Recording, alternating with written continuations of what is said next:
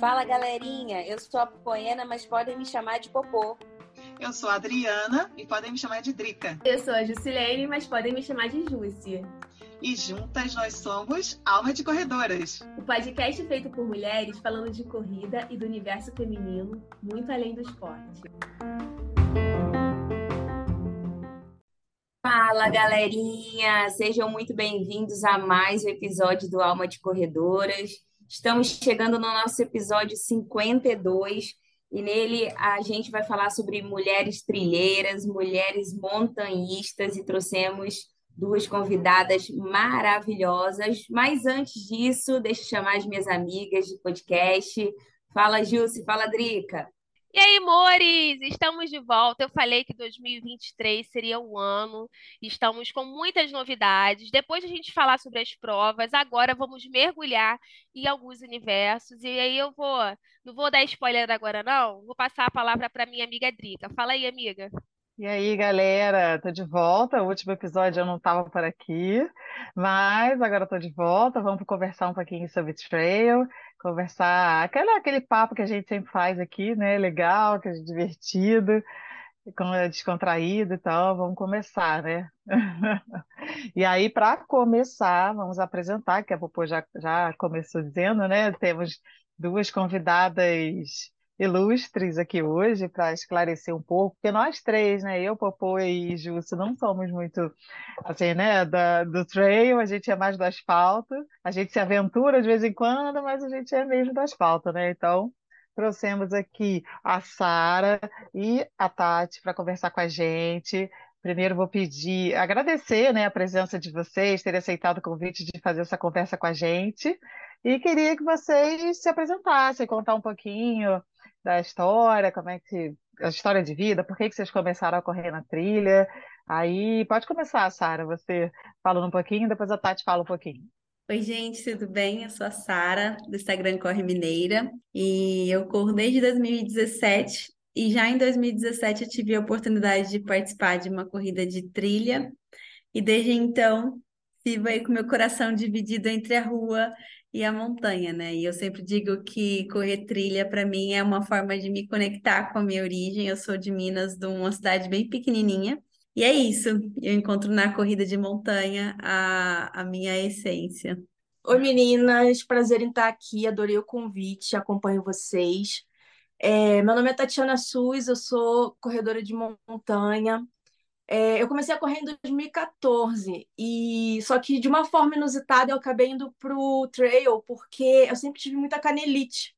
Então, o asfalto meio que me fazia mal, sabe? E alguém um dia me falou assim: "Ah, depois que eu fui para montanha, nunca mais eu sofri com canelite". Aí eu experimentei e acabei não saindo mais da montanha.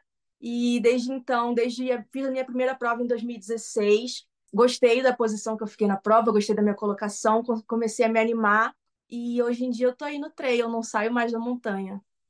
Maravilhosa, né, gente? Diga-se de passagem que a colocação dela, a primeira prova ela já ficou de pódio, não foi? Tu não pegou pódio na primeira prova? Eu lembro de ter visto alguma coisa disso aí no teu Instagram. Conta a verdade pra gente, Tati. Foi. É, ela tá, ela tá, tá sendo, tá sendo, é, como é que fala? Ela tá sendo muito humildezinha de não falar, né? Ela tá, tá, pode falar. Não, foi legal porque foi uma prova em Arraial do Cabo, é um lugar super lindo, para quem não conhece, trilha e praia. E no finalzinho da prova, o fotógrafo me deu parabéns. E eu pensei, ah, ele tá brincando, né? Eu devo estar em último, eu tô sofrendo muito aqui. Aí eu tava em terceiro lugar geral. Aí eu curti mais ainda. Aí eu descobri meu lado competitivo.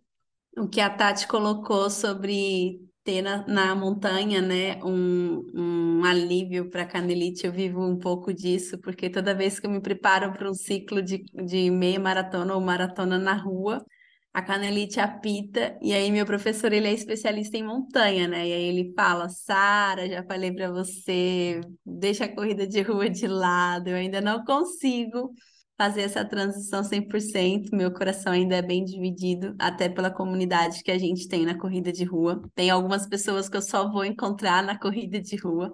E aí eu fico aí com meu coração dividido, mas é fato que a corrida de rua judia mais a gente, seja no joelho, seja na canela. A Adri é médica melhor do que a gente pode falar sobre isso. Mas é muito real isso. Até eu brinco que quem corre rua deveria fazer alguns treinos em terra, estradão, não quer ir para trilha mesmo, que é muito técnica, faz um estradão, porque ajuda a aliviar ali o impacto e diminuir um pouquinho o desgaste. Não, Sara, é isso mesmo, porque o que você falou, é, o asfalto acaba que, principalmente se não for, assim, você tem, a gente tem hoje vários tênis, né? Mas se você tem um tênis, ainda mais que for menos amortecimento, aí que você tem mais impacto ainda, né? Em joelho, é, tornozelo, canela. Então, assim, realmente, o ideal é isso que você falou, né? Tentar treinar em, em terrenos diferentes também para até para poupar um pouco, né? Tentar aumentar nosso tempo de vida na corrida também, né? Porque tem jeito, a gente gosta de correr, a gente quer correr por mais tempo possível, né? E assim, é legal porque tanto o asfalto quanto o trail, e eu fiz uma corrida só de trail, tem bastante tempo, acho que foi em 2012, 2013 talvez. E são assim, apesar de ser corrida, é, é completamente diferente a vibe, né? É completamente diferente, assim. Não só de uma você tem contato maior com a natureza e tal, a outra não, é mais urbano e tudo mais, mas é uma vibe completamente diferente, assim. É... Eu confesso que eu tenho até um, um pouco de medo de, de me machucar, então talvez seja por isso que eu não faça muitas corridas assim, né, de, de de trilha e tudo mais. Mas a corrida que eu fiz, ela foi maravilhosa, foi super bem organizada. E eu falei, caramba, é, é, é outra coisa completamente diferente, assim. Isso é bacana.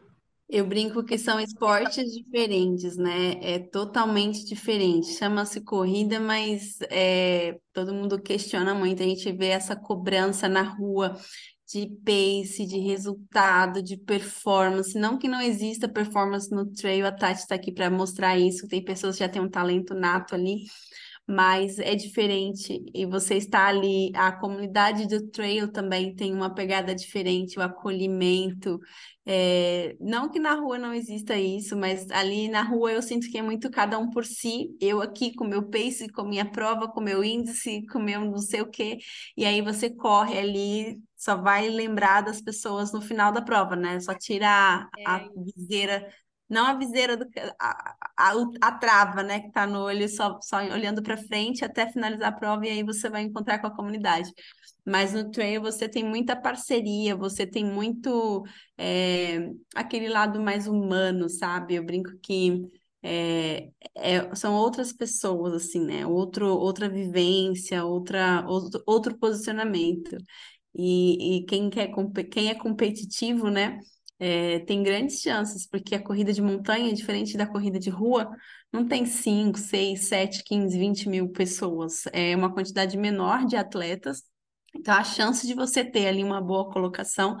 Eu também tive um pódio na minha primeira corrida de montanha. Não foi no geral como a Tati, mas eu fiquei surpreendida porque era minha primeira vez, era meu segundo 21K da vida e eu quis já estrear, né, no 21, não façam isso e tive ali uma colocação, também fiquei inacreditável. E tive alguns pódios no geral ao, meu, ao longo dos meus anos de corrida e sempre no trail também. Então eu brinco que todo corredor merece ter a experiência de subir num pódio.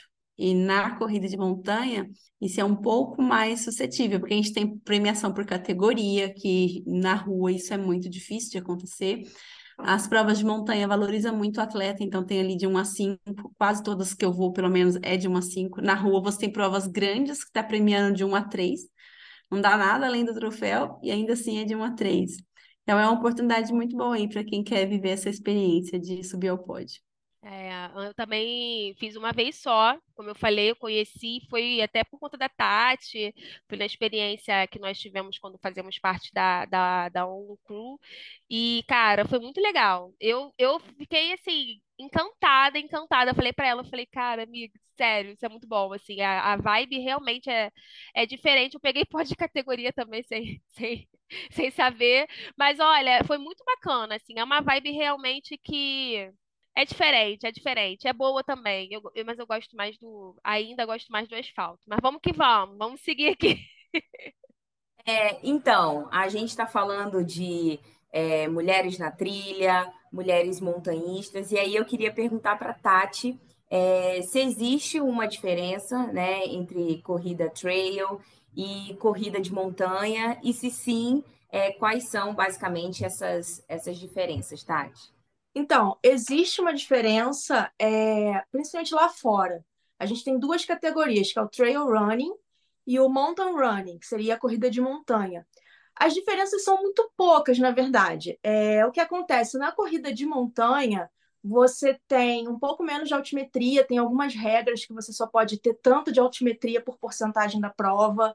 Você não pode usar bastão, que é um equipamento que a gente costuma usar bastante no trail para ajudar na progressão na prova, que é aquele bastão de caminhada, que é o trekking pole. É... E assim, as provas de montanha acabam sendo um pouco mais corríveis e as de trail um pouco mais travadas.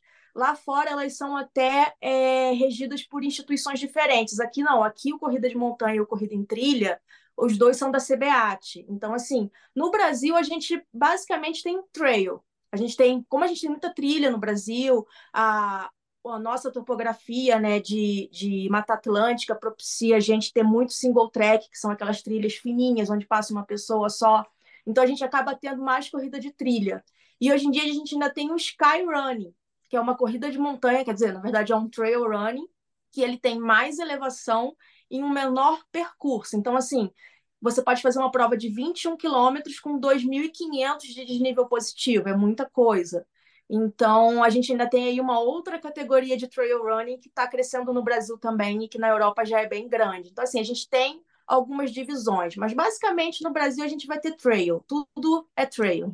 Contanto que tenha até 20% de terreno pavimentado, é trail. Você não pode, se você tem mais de 20% de terreno pavimentado, Paralelepípedo, asfalto, não é trail. Trail é quando você tem até 20% de terreno pavimentado. Se tem mais, costuma ser corrida off-road, sabe? Mas é basicamente isso. E a gente tem uma. Aqui, quando eu corri a minha primeira corrida, né, que era trail, e muita gente questionava, a gente tem uma categoria assim que fica ali entre a trilha e a rua, que é as corridas rústicas, né, que são estradões. A gente tem em São Paulo e Garatá, por exemplo, mas que não necessariamente é trail, porque você não tá ali na trilha, você tá, não tá ali na mata fechada, enfim. E é uma confusão muito grande, assim, entre os corredores, principalmente quem está migrando da rua para a montanha, porque eu corri com a Adriana, não sei se ela se lembra, em Up Hill, Serra dos Órgãos, e por ser uma prova com muita subida, é uma corrida de serra, né? As pessoas falavam, ah, é minha primeira vez na montanha, minha primeira vez em uma corrida de montanha, até no Corcovado também, na Up Hill lá, eu escutei muito isso, é minha primeira corrida de montanha. Eu não questiono para não tirar o brilho da pessoa, né? A estreia da pessoa ali numa prova diferente que não é prova de rua. Mas existe bastante essa confusão, né? Tipo, ah, vou para uma prova é, off-road, como ela colocou, né? Que é fora do asfalto, mas não necessariamente é um trail, né? Eu costumo chamar de corrida rústica, porque é estradão, tem bastante subidas, tem elevação pra caramba mas não é trilha. E quando não é estradão, que é como a Up Hill, eu chamo de corrida de serra, porque é asfalto, mas não é trilha. Então, não tem as mesmas, os mesmos desafios, né? As variações de terreno. É, é diferente de você correr num percurso, mesmo com bastante subida, tem o desafio em relação a uma prova de rua. Não dá para você comparar uma maratona do Rio com uma maratona da Up Hill, por exemplo entre outras, né, que tem muralha, enfim. É, são estilos diferentes de competições. Verdade. Inclusive, essas corridas rústicas, elas são bem legais para quem está querendo começar no trail, né? Porque você pode ir para um terreno diferente e se você ainda tem medo, ainda tem o receio da trilha, da descida técnica, são ótimas corridas como Igaratá, até algumas etapas do Xterra são ótimas corridas para você iniciar que aí você vai fazendo uma transição, digamos assim, um pouco mais tranquila, né? Gente, sensacional. E aí, é, Sara, falando nessa questão já, né, como já explicou, já deu para entender bem. E como o nosso tema aqui são de mulheres nesse meio, a gente já sabe que na, na corrida de rua, enfim, no asfalto, é, tem uma grande, um grande percentual de presença feminina mas a gente tem várias questões em relação ao reconhecimento, pode, quando vem a questão de top 100, enfim, a gente já sabe disso. E no trail, na trilha, na montanha, como que funciona? Você chegou a observar, vocês observam, né, Sara, e depois, enfim, a Tati, se quiser complementar, se teve algum tipo de aumento de participação de mulheres nesse, nesse meio, e se não teve, como é que foi? Como que você vê isso? Eu tenho observado desde 2017, quando eu corro, que nas maiores distâncias a gente tem uma quantidade muito menor de mulheres. Às vezes assisto largadas, algumas provas são transmitidas, a gente assiste as largadas, você vê ali uma quantidade mínima de mulheres nas maiores distâncias. Inclusive, eu, quando comecei a correr, já comecei no 21 e por ali fiquei, fiz pouquíssimas provas de 14, de 10 e Ali no 21, quando eu comecei a correr, acho que eu tinha 27 anos, então eu fiquei ali uns dois anos na categoria 18-29, que é a categoria das novinhas no trail, né? Então, ali nessa categoria, principalmente, já teve vezes de eu ser a única atleta inscrita, porque as, as mulheres, principalmente, elas não tenha essa coragem. Eu não vou dizer a coragem, porque existe um desafio para você chegar ali até aquela prova. A gente tem uma série de limitações para poder treinar. E você treinar para uma prova de longa distância para a montanha é um desafio dobrado. Então, você treina maratona, você tem os, longo, os longões para fazer. Na rua já é difícil. Imagina você ter que se deslocar, sair da cidade. A Tati tem uma experiência diferente, que ela saiu da cidade e está definitivamente na roça, mas a gente que que mora em São Paulo, por exemplo, para poder treinar a montanha é um desafio gigante. E aí você imagina, se preparar para uma corrida longa, mulheres, né, na, na montanha, é mais desafio ainda.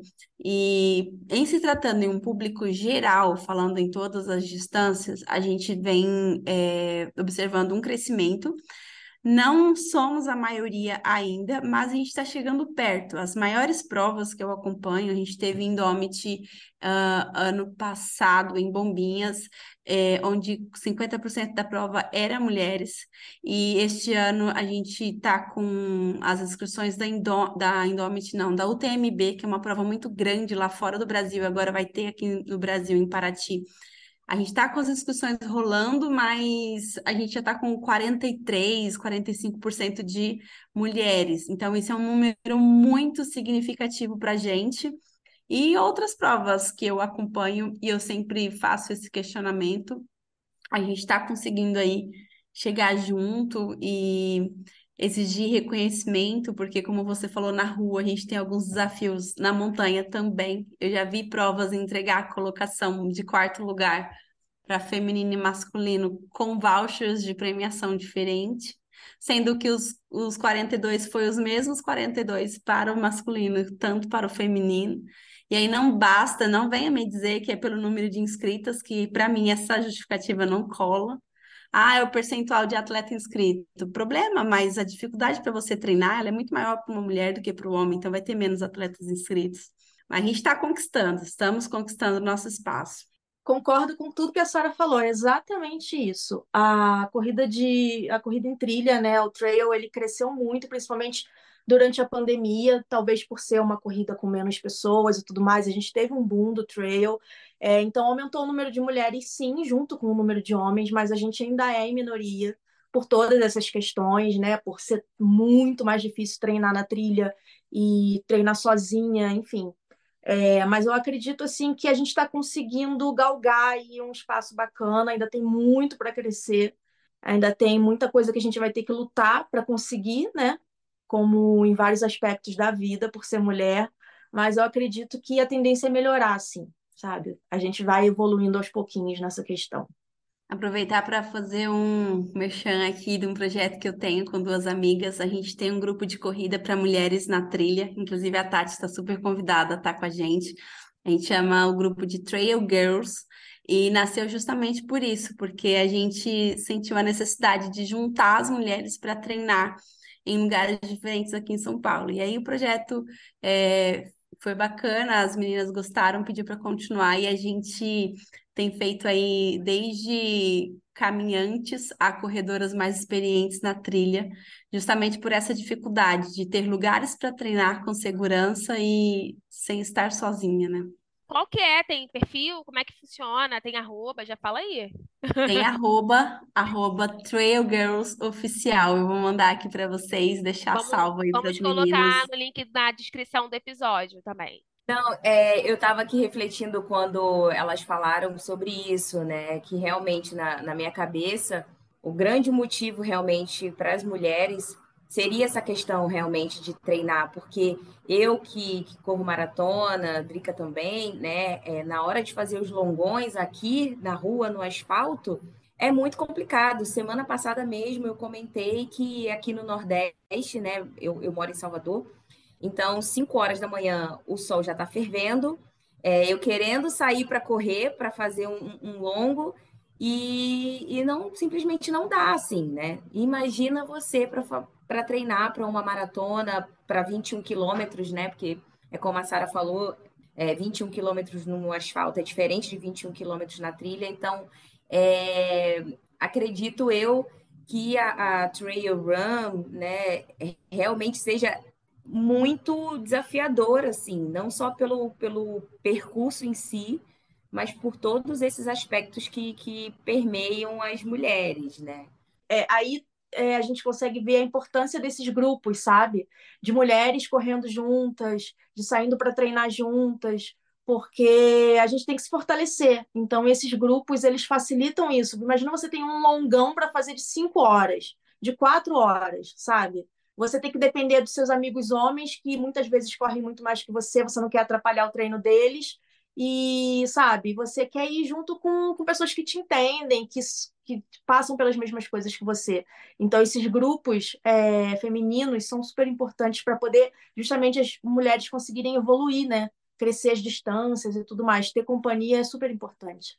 É, com certeza. Acho que é isso que vocês falaram. Acho que isso afasta, acaba aproximando um pouco mais, igual a Sara falou, né? Dessas outras corridas que se assemelham um pouco, tipo uphill, né? Que tem um trecho ali que você consegue, porque eu acho que é a oportunidade também que muitas mulheres têm de tentar se aproximar um pouco, mas entendendo essa dificuldade, né, de quem não consegue às vezes treinar ou ter uma equipe, porque algumas assessorias hoje em dia até têm, né, alguns treinos voltados para para o trail, mas também não é em qualquer cidade ou em qualquer local, né? Para alguns, dependendo de onde você mora, às vezes o local para treinar vai ser bem distante.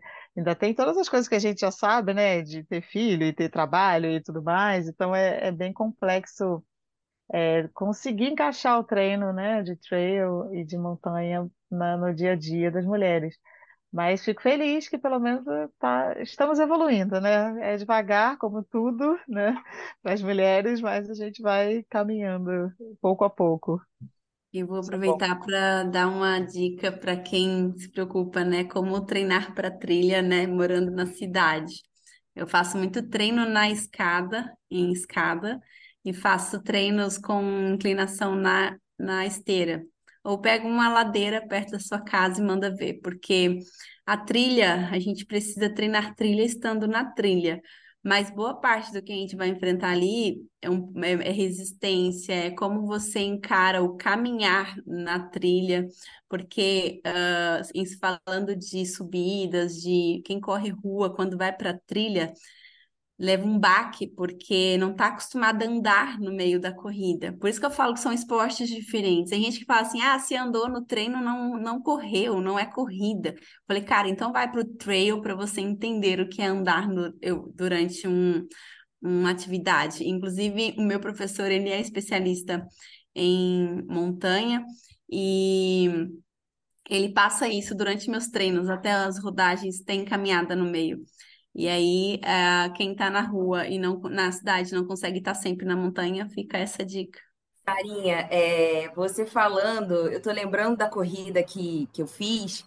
Ela foi na Venezuela, né? Porque eu morava em Boa Vista, Roraima, e foi uma corrida trail que tinha acho que até 100 quilômetros. E você chegava é, próximo ali da base do, do Monte Roraima. E eu lembro que tinha realmente uma subida assim, muito íngreme. E, e eu ali querendo correr, né? Porque do asfalto, já querendo correr, querendo correr. E eu praticamente não saía do lugar.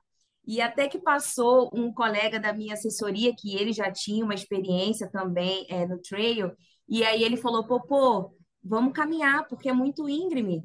E aí, eu caminhando, eu, eu percebi que eu estava fazendo mais rápido, eu estava mais rápido do que correndo.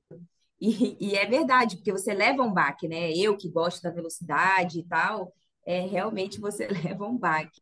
Eu falo que quem começa a correr na trilha, é, e eu tenho amigos que são maratonistas de rua sob três, vai para a trilha e cata uma maratona para fazer na trilha, e aí se desespera porque faz cinco horas de prova. Isso porque cinco horas uma maratona de montanha é rápido, tá, gente? A minha maratona de montanha, eu sou uma corredora mediana, eu tenho sete horas, oito horas para outra prova.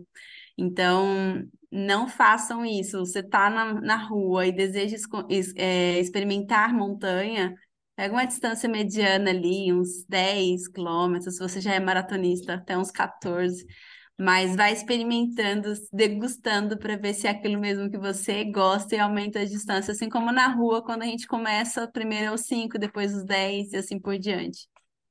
Boa dica, Sarinha. Eu comecei com 8. Pretendo continuar nesses oito aí, que ainda tem um caminho logo a percorrer. Eu comecei com 12 e parei.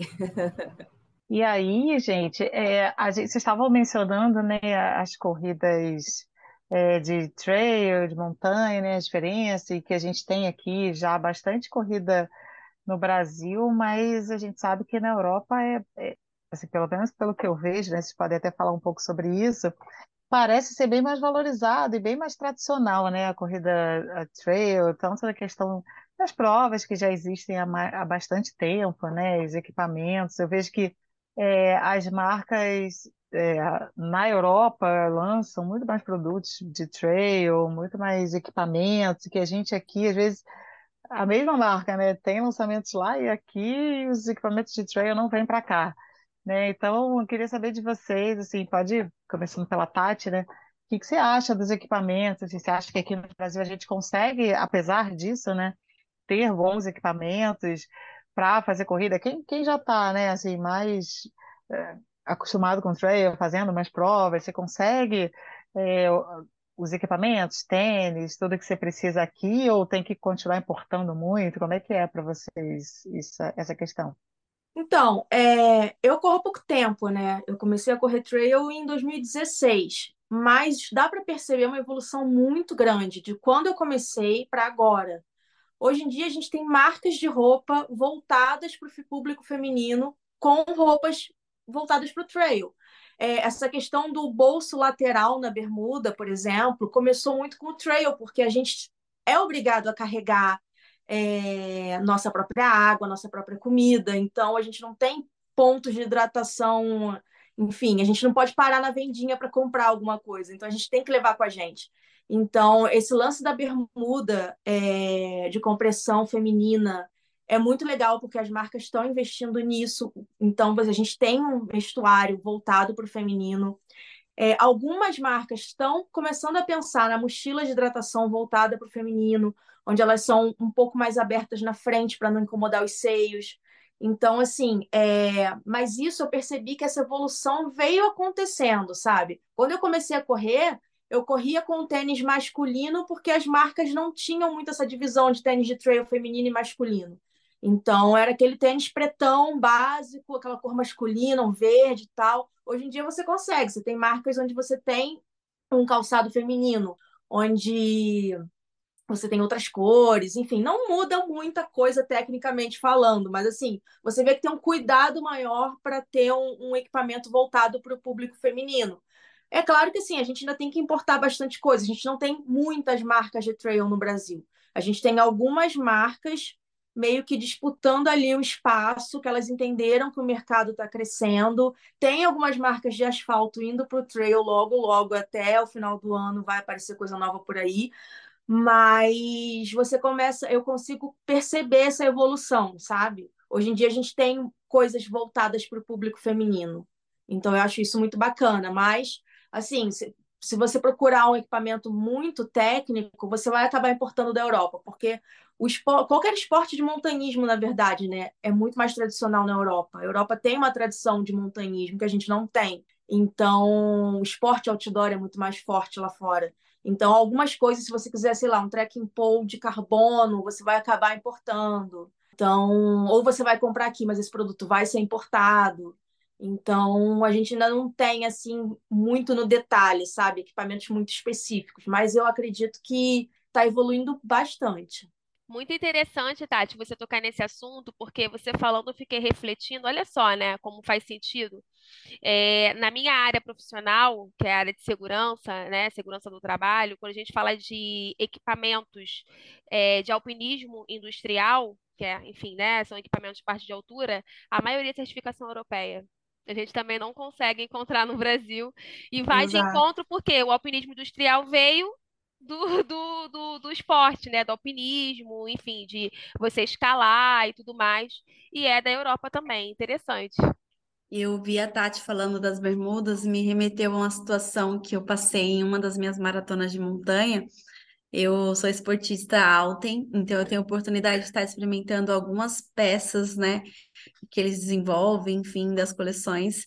E uma linha que foi lançada para fortalecimento, que era roupa para academia, eu coloquei o top para retirada do kit.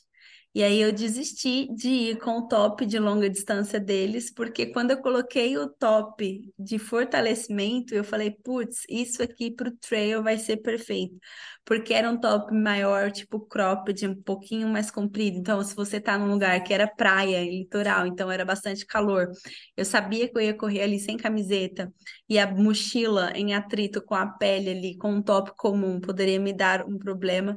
Então, eu peguei aquele top que não era adequado para corrida e fiz minha prova de montanha, quase oito horas de prova, e foi perfeito. E aí, quando eu passei esse feedback para a marca, foi legal que aí a gente fez nascer o primeiro top trail da marca. Não sei se alguém de vocês aqui conhece. Então, aquele top é um filho meu. Eles me perguntaram o que você vê de importante num top perfeito para trail. Qual que seria o seu top perfeito? E eu fui detalhando, né? Precisa ser tipo cropped, tem que ter um bolsinho na frente, porque a gente tá com a mochila, então ali uma, um gel, alguma coisa você guarda na frente, não tem como você acessar atrás precisa ter um, um, sistema de tela, um tecido mais respirável nas costas, porque você está em contato com a mochila. E aí nasceu esse, esse produto específico para o trail e, consequentemente, outras peças na coleção para trail. E é legal de ver as marcas se preocupando com esse público, apesar de não sermos a maioria, ainda somos uma fatia muito pequena, né, na participação em termos de comércio, mas a gente está tomando espaço ali. E se, em, em, se falando ainda de equipamento, sempre me perguntam, né?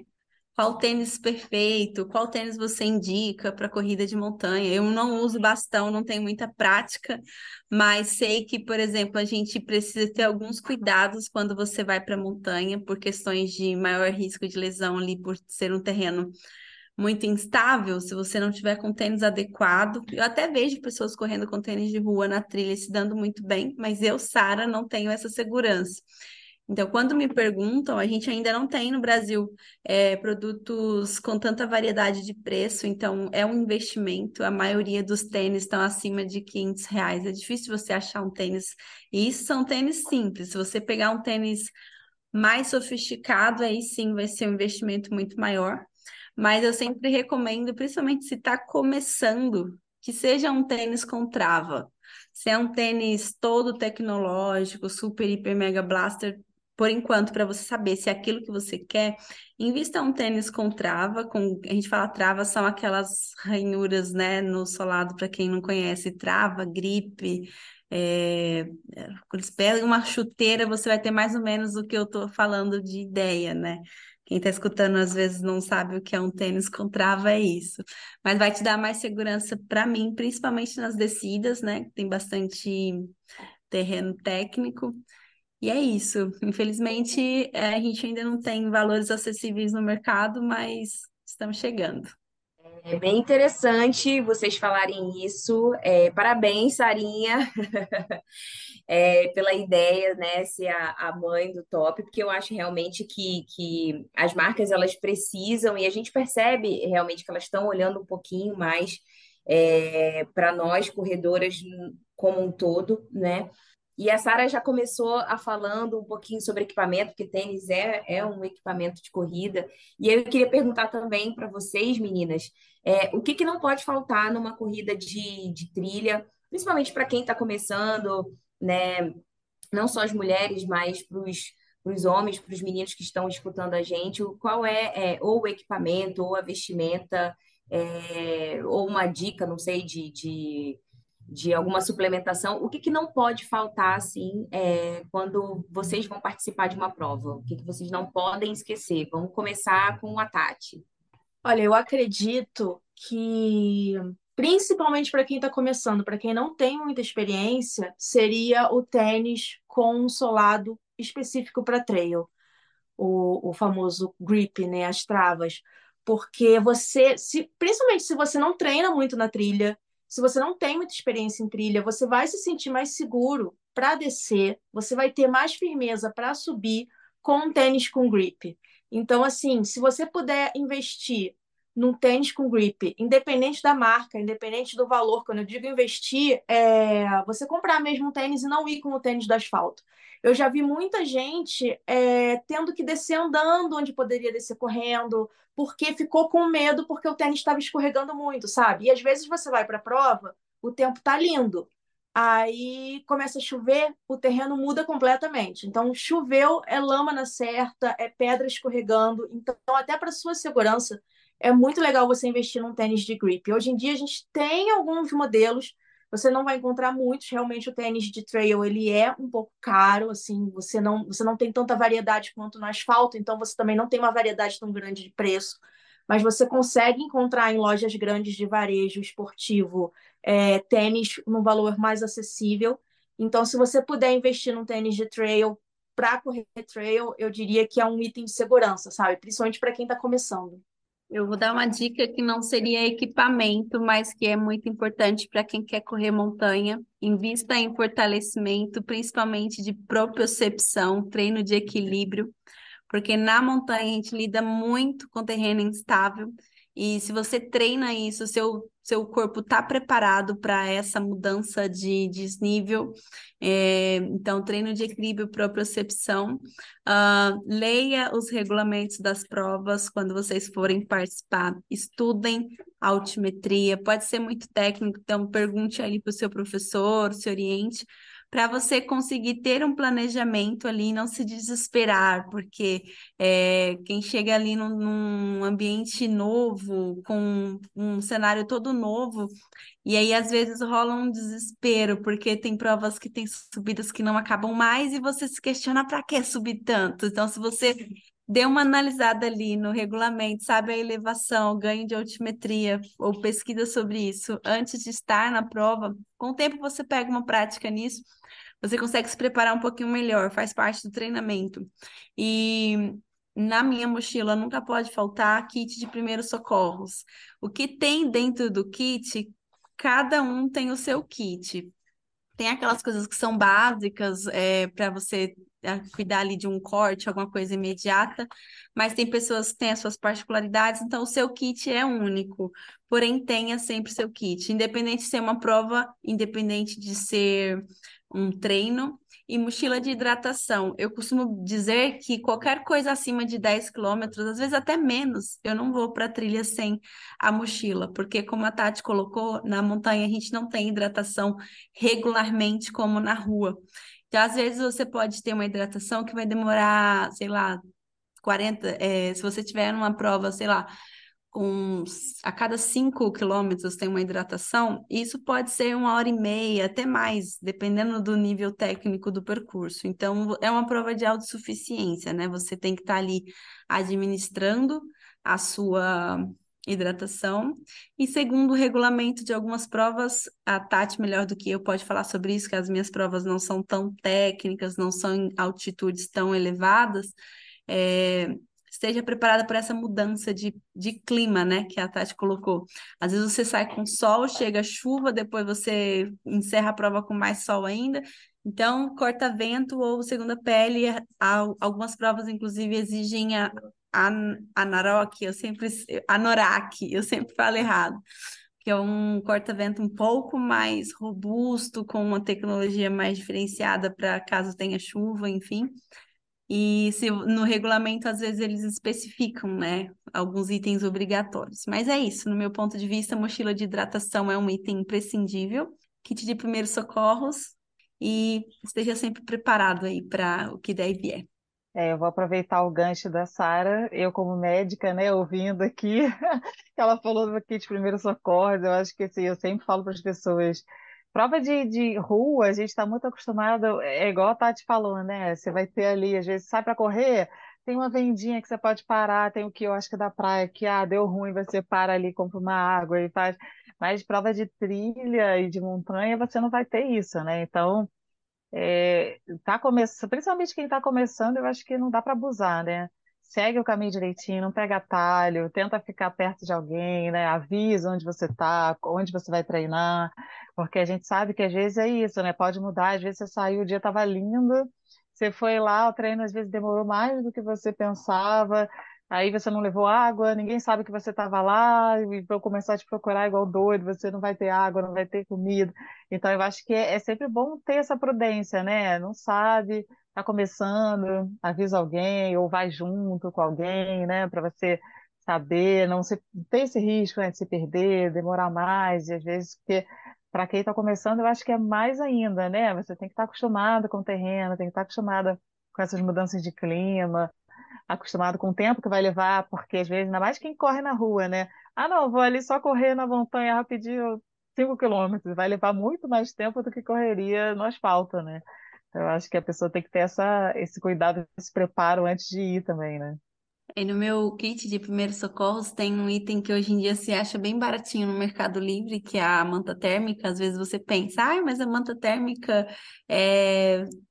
não é importante porque é a organização que tem que fornecer. Mas, cara, se você se lesionar ali, eu tenho ligamentos rompidos no tornozelo. Então, se eu tenho uma entorse durante a prova e espero por um staff, ou espero por um resgate na trilha. É, se você se machuca, às vezes você, para você se deslocar do ponto que você se machucou até o, o resgate, às vezes eu, eu já me desloquei 3 quilômetros para frente até chegar no próximo staff para você poder ser resgatado.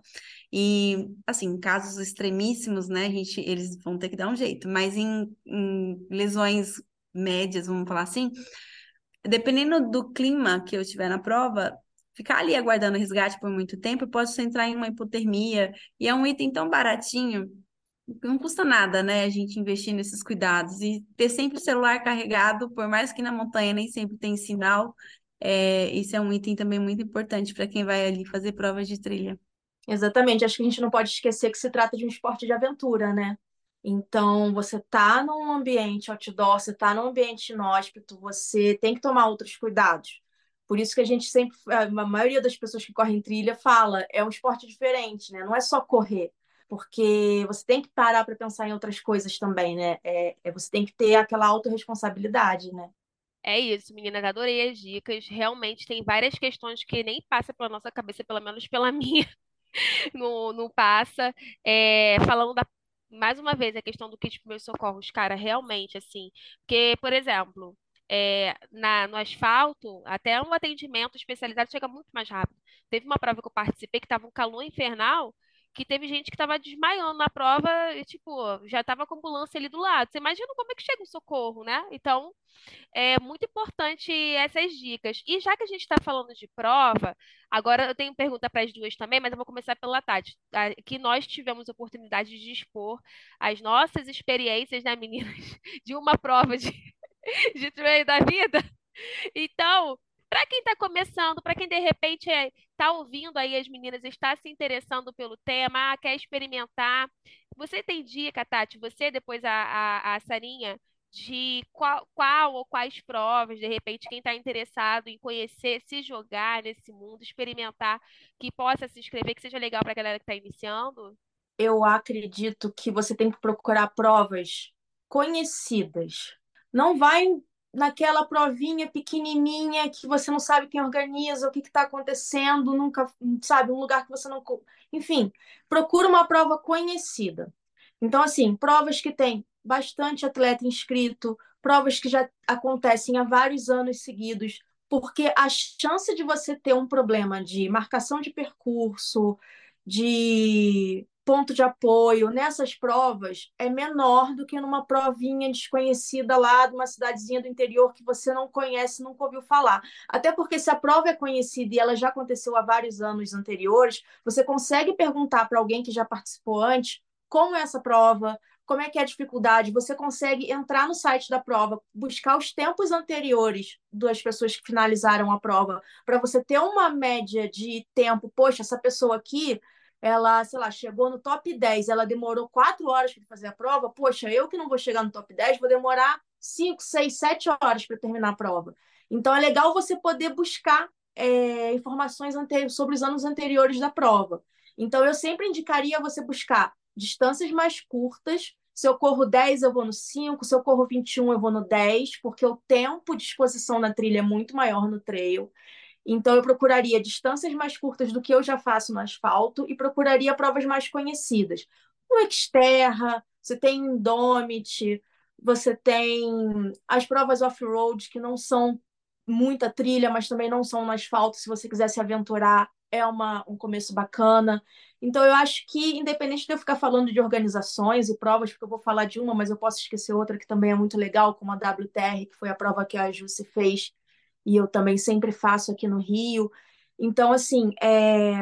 procura organizações mais conhecidas, vai, vai ter menos chance de você ter um problema.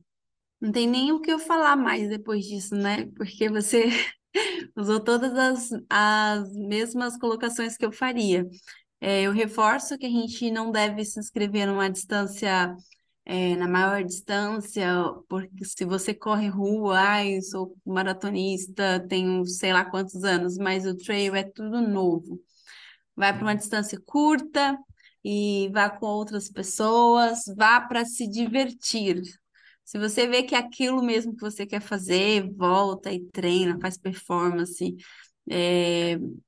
porque, cara, a montanha é, é surreal. E a chance de você se apaixonar é muito grande. Então, não tenha pressa, curta o processo.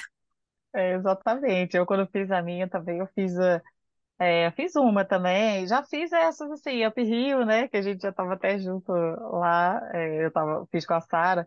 Fiz é, a Volta à Ilha também, que tem um pouco, né? Meio off-road, tem um pouco de trilha, um pouco de montanha também. É, e a corrida de montanha que eu fiz aqui, que foi em, em Teresópolis, foi isso, né? Fui para curtir, tinha a galera da assessoria que eu estava na época, foi todo mundo. Também teve pódio de categoria que eu nem acreditei, que me chamaram para falar, tipo, ah, vem aqui que você ganhou, porque era pouca mulher também.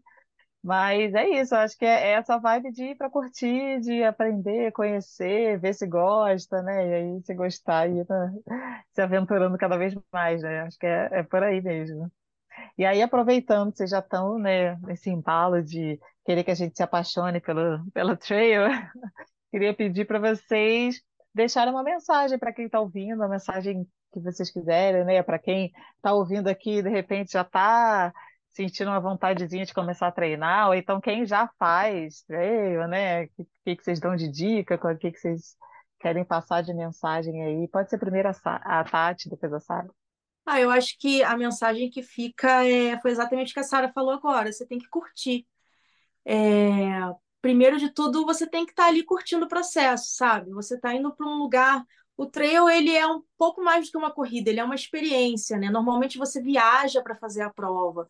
Então você vai para um lugar novo, para uma cidade nova, vai se hospedar, vai curtir ali aquela cidade. Normalmente é uma cidade do interior, então você pode conhecer a cultura local, você vai curtir a prova, você vai curtir o clima da prova, você vai, né, interagir ali com os outros participantes da prova, que muita gente muitas vezes a gente se ajuda na trilha, né? Então, eu acho que você tem que curtir esse processo, é, aproveitar cada etapa, não pular etapa, né? Fazer lá seus 5, seus 10, seus 21, seus 42. Então, ir curtindo esse processo até chegar nas ultras, que é a menina dos olhos de quem faz trail.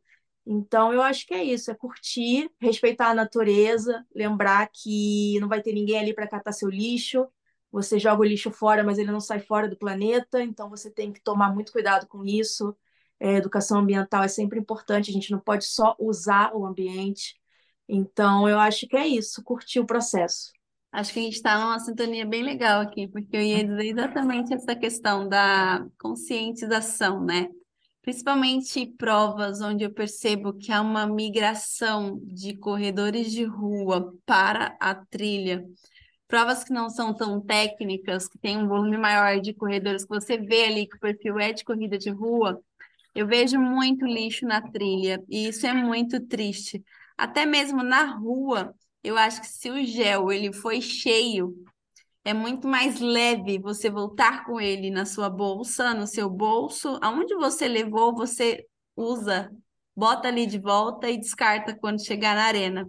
Se na rua eu já penso isso, na trilha é muito maior, porque a gente tem ali, é, às vezes, provas acontecem em parques estaduais, parques nacionais, áreas de conservação. É, tem um trabalho que é feito pelas organizações quando encerra-se a prova.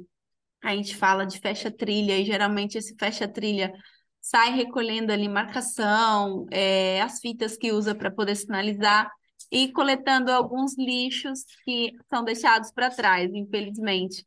Então, tenha um pouco mais de consciência e não vá para a trilha sem se preparar. A trilha, ela merece muito respeito, muito cuidado.